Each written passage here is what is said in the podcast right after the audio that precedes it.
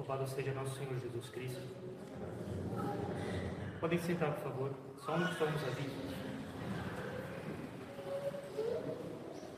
Bem, nós continuamos alertando para não nos esquecermos dos erros da direita, nem dos erros de esquerda.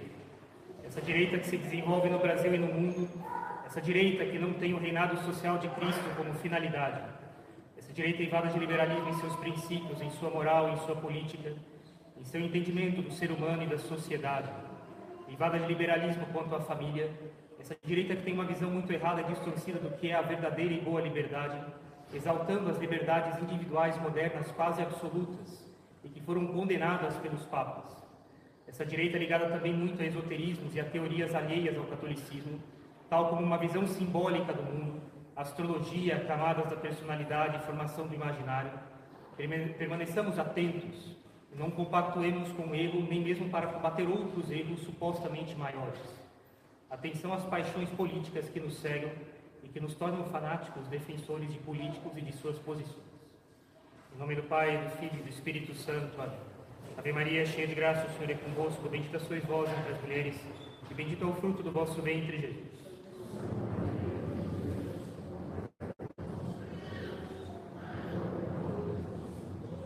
Podem sentar.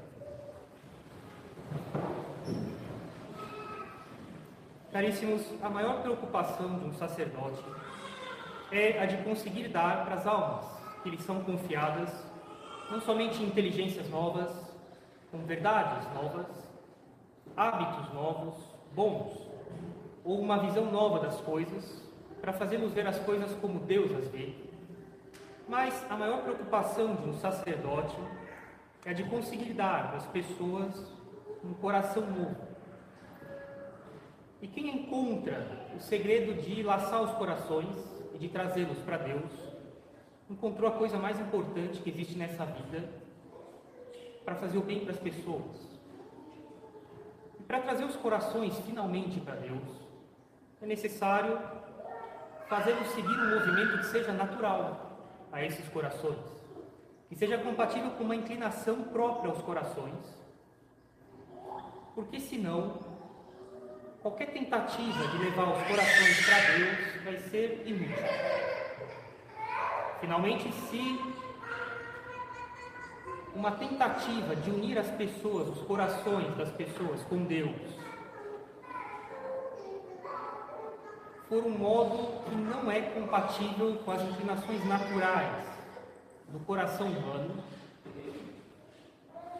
os frutos disso não têm como durar.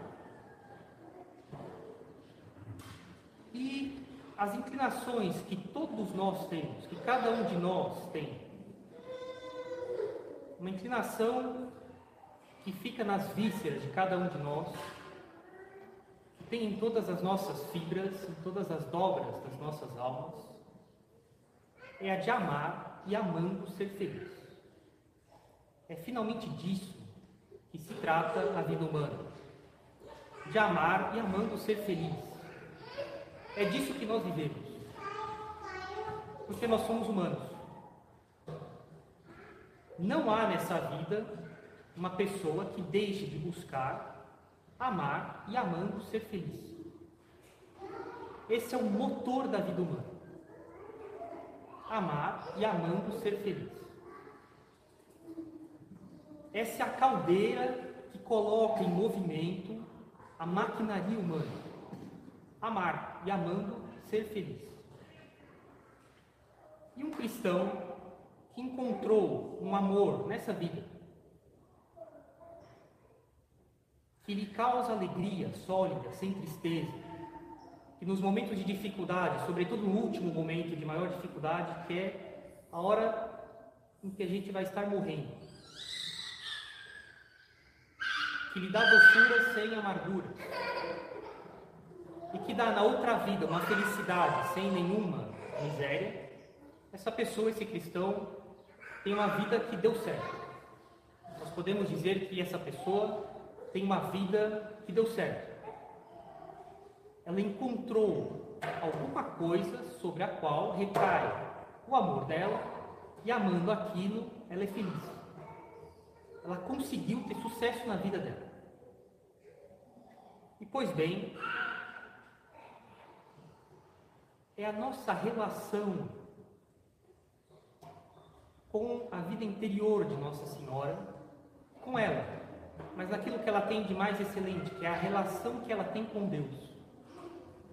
É a nossa relação com isso, com ela e nas relações dela com Deus.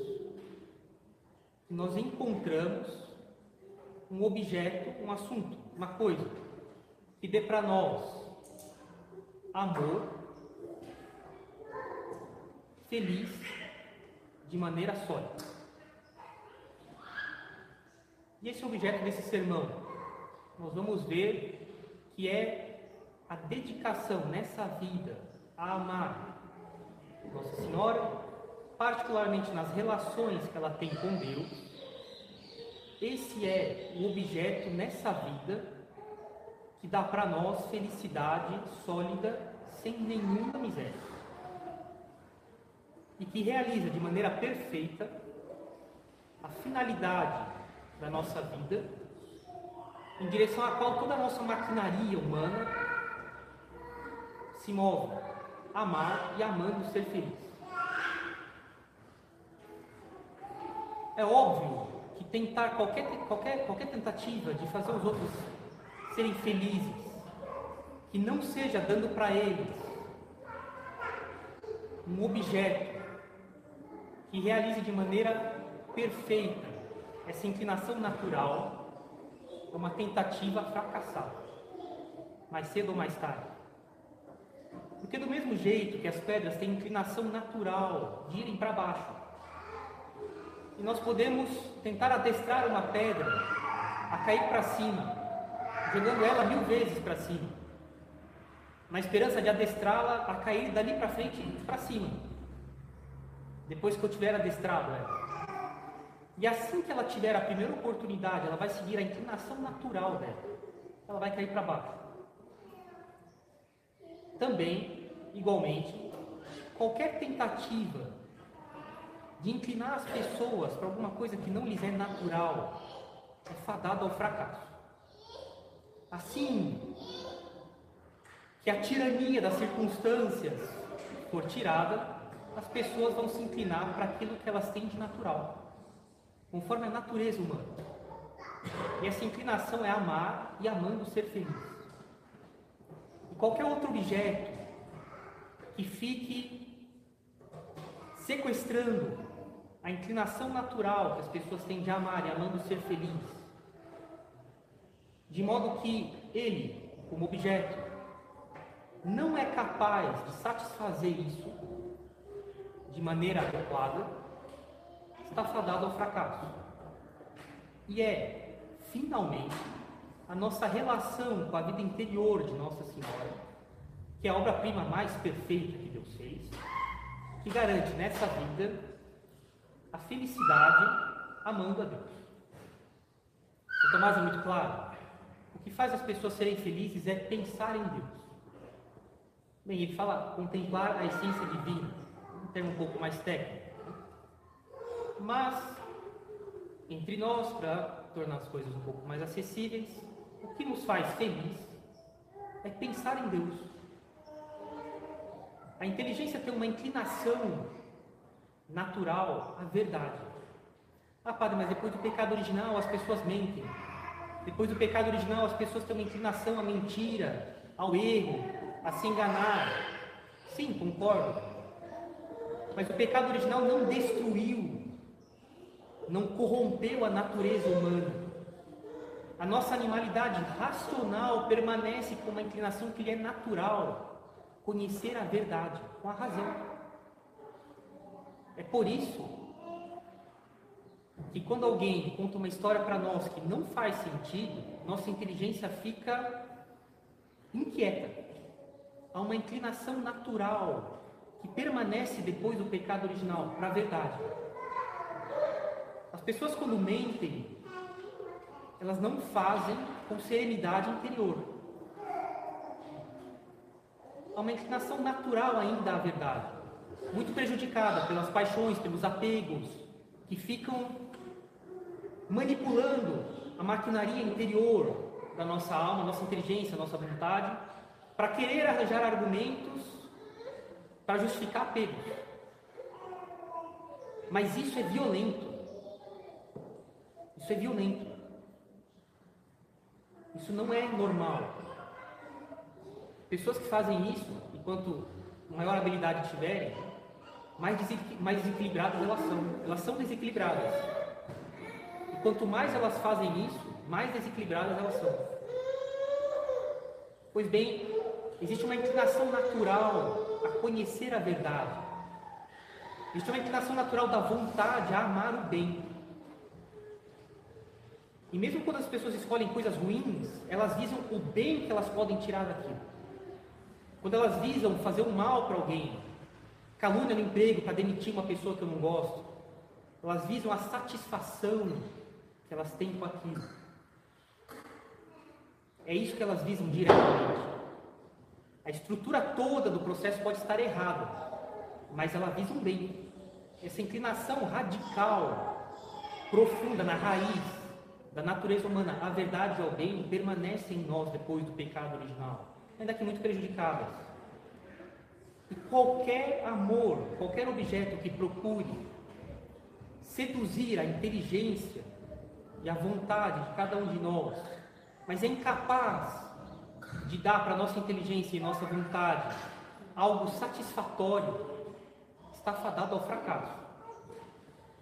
Lógico, a pessoa pode ficar se violentando por apegos, para não se desapegar daquilo e fica se violentando com argumentos que ela sabe que ela não, não a convencem de fato.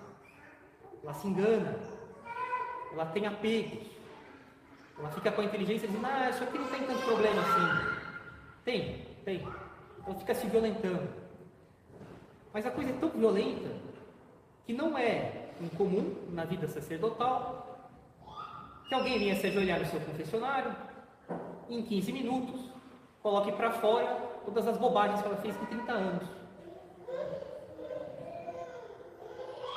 Porque é assim que a tirania das circunstâncias não sustenta mais toda aquela farsa, a pessoa põe para fora. Então, qualquer amor que, que, que vise seduzir nossa inteligência e nossa vontade de maneira precária, pretendendo dar para nós mais do que de fato pode dar, está fadado ao fracasso. Esse fracasso se chama uma vida infeliz.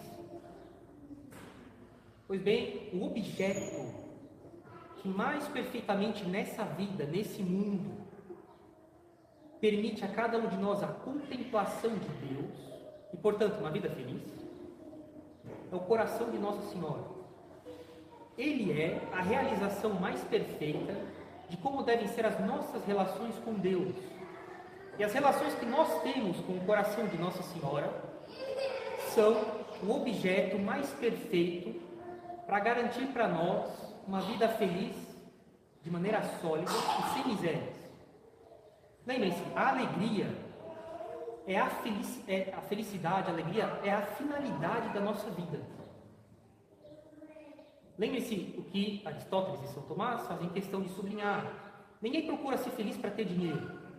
Ninguém procura ser feliz para ter uma família, feliz para ter filhos, feliz para ter um emprego, feliz para ter amigos, feliz para ter sucesso. As pessoas procuram ter sucesso para ser felizes, dinheiro e com isso acham que vão ser felizes. Família, filhos, estima dos outros, amizades e com isso elas pensam que finalmente serão felizes.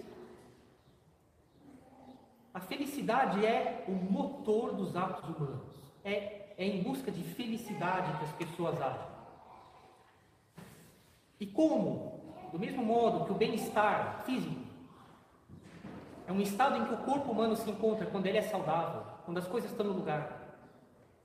Também, vamos dizer que a saúde, a, a, o bem-estar físico é a qualidade de um corpo humano bem organizado, na sua organização física. Também a felicidade é uma qualidade inseparável de uma vida boa, de uma vida bem organizada. Uma vida organizada por virtudes, que são a aplicação concreta nos nossos atos da verdade que a nossa inteligência conhece.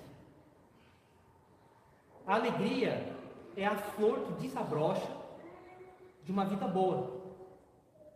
Ela é a filha gerada pelas virtudes. A felicidade é a finalidade das nossas ações. A atração para onde os nossos afetos são vitorizados. É o remédio para os males que nós temos nessa vida. E essa alegria, essa alegria perfeita, é o privilégio de um só coração nesse mundo. O Imaculado Coração de Nossa Senhora. E então, por uma certa relação que nós temos ou devemos ter com esse coração de Nossa Senhora, que nós temos finalmente a garantia de uma vida feliz. E essa relação é uma relação de amor. Lembre-se, amando e amando ser feliz. E uma vida feliz ela é fruto, finalmente, maior ou menor grau, de uma relação de amor com Nossa Senhora e, eminentemente, com a vida interior dela. Caríssimos, o amor ele é um unificador por natureza. O amor une as pessoas, une as coisas. A união é obra do amor. A alma, quando ama, está mais aonde ela ama do que aonde ela anima. Alguém que ama uma pessoa, e ama mesmo. Sob certo aspecto, não por presença física, mas por modo de conhecimento e de inclinação da vontade. Está mais naquilo que ela ama do que nela. Ela pensa mais no outro do que nela.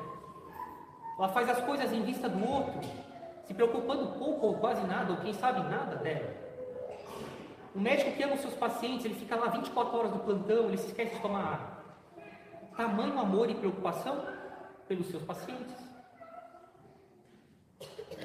Os pais, as mães, eles deixam de fazer coisas para si, eles nem pensam nessas coisas, pensando nos filhos ou no cônjuge, por causa do amor que eles têm pelo outro. Eles estão mais no outro do que neles. Eles estão mais unidos, a alma deles está, sob certo aspecto, mais unida ao outro do que ao corpo deles.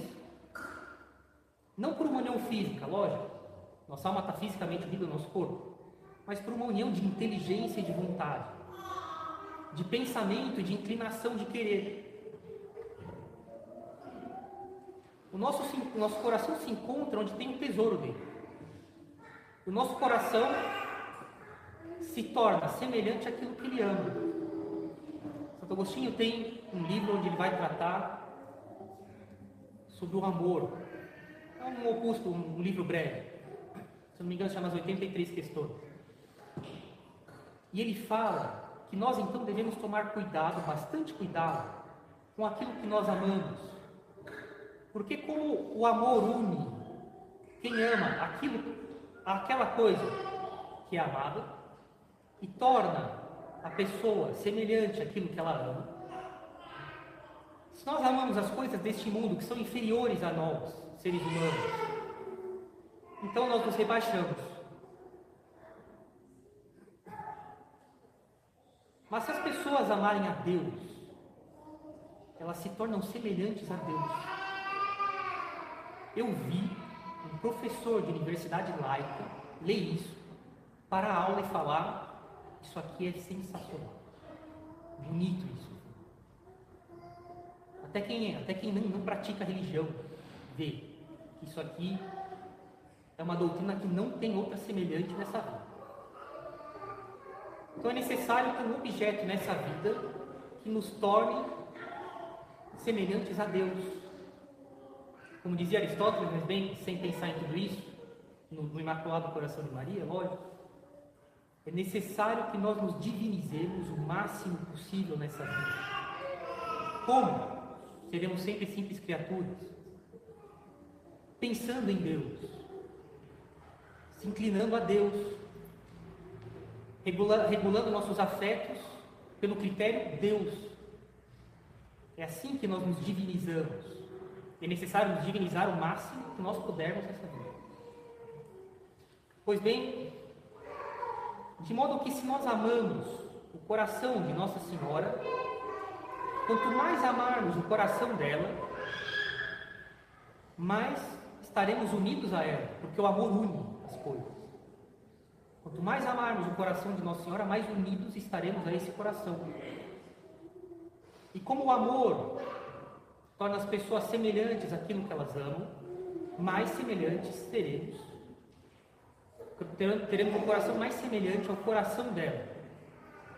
Um coração que tem relações perfeitas com Deus. E por isso, como disse São Tomás, a felicidade é fruto da contemplação de Deus, de pensar em Deus. Também, estando unidos a esse coração que esteve o tempo inteiro unido a Deus e, portanto, é o coração mais feliz que Deus já criou. Estando unidos a esse coração e mais semelhantes a Ele, mais felizes nós seremos. É por essa razão, finalmente, que na ladainha se afirma que Nossa Senhora é causa da nossa alegria. De uma alegria sem mistura de tristeza, de uma alegria sólida. Tinha um aluno de São João Bosco quando morria, acho que ele não é canonizado, acho que é Miguel Magori, um dos primeiros alunos deles. E era um menino de rua, não tinha pai nem mãe. Vocês imaginam o que ele aprendeu na rua. Quando ele estava morrendo, Dom Bosco perguntou para ele: O que te mais consola agora? Ele falou assim: O pouco que eu fiz por Nossa Senhora. É uma coisa inevitável. Quanto mais unidos à vida interior de Nossa Senhora, mais felizes nós somos. Existem graus nessa união. Tem pessoas que, é possível dizer, elas fazem isso sem se dar conta. Elas nem pensam em Nossa Senhora. Talvez pecadores. Ou eles querem largar o pecado, ou quem sabe nem querem largar. Mas quando eles fazem um bem aqui ou lá, quando aqui ou lá, de um certo modo, eles pensam em Deus de maneira talvez pontual, instantes, uma vez só no dia, eles têm uma certa participação de união a esse imaculado coração.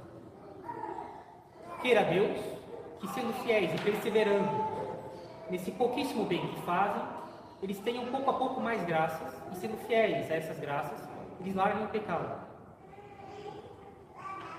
Tem outros que fazem essa união de maneira mais deliberada.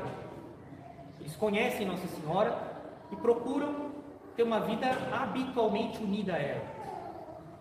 Eles não, tão, eles não pensam de maneira frequente em Nossa Senhora, mas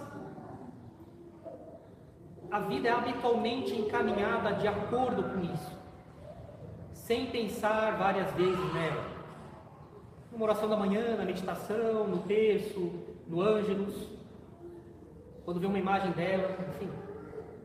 Mas tem pessoas que realizam isso de maneira mais perfeita e mantêm o pensamento constante, de maneira explícita, em Nossa Senhora. E essas pessoas realizam de maneira mais perfeita a união delas com, a uni com o Imaculado Coração de Nossa Senhora. E essas pessoas são mais felizes.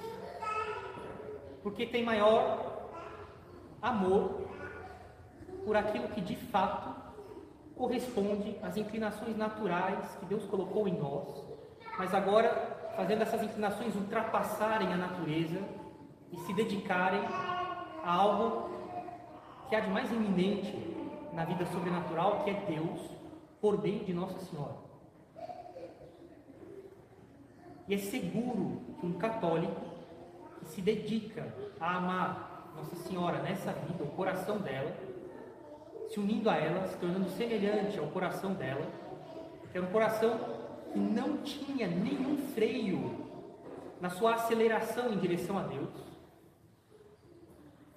Um coração onde era o, o amor era o motor perfeito, sem freios para Deus é a nossa dedicação a isso, a se unir cada vez mais ao imaculado coração dela, no modo de conhecimento, de vontade, de amor. Que já nessa vida nós temos um prelúdio do que é o céu.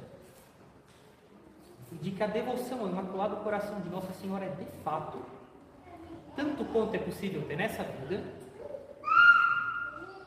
um prelúdio do céu.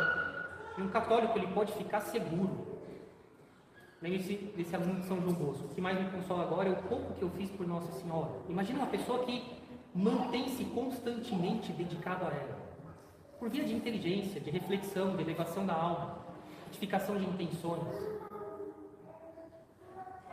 Ele tem uma, uma tranquilidade na hora da morte que é absolutamente indestrutível. Um católico ele pode ficar seguro de que, tendo caridade, amor por Nossa Senhora, pelo Imaculado Coração dela e, portanto, finalmente por Deus nessa vida, ele pode estar seguro, tanto quanto é possível estar seguro nessa vida, de ter a caridade na outra vida. São Paulo falava: fé e esperança vão passar, a caridade permanecerá, o amor por Deus permanecerá.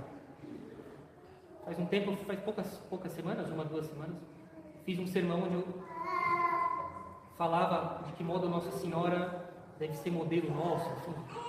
Existe um modo bastante simples, bastante intuitivo, de ter uma vida verdadeiramente cristã. Se perguntar, Nossa Senhora faria isso? Ela falaria isso? Ela se vestiria assim? Ela se relacionaria com outra pessoa assim? Nossa Senhora se relacionaria com o namorado dela? São José, prometido em casamento a ela, desse jeito? Ela educaria o filho dela desse jeito.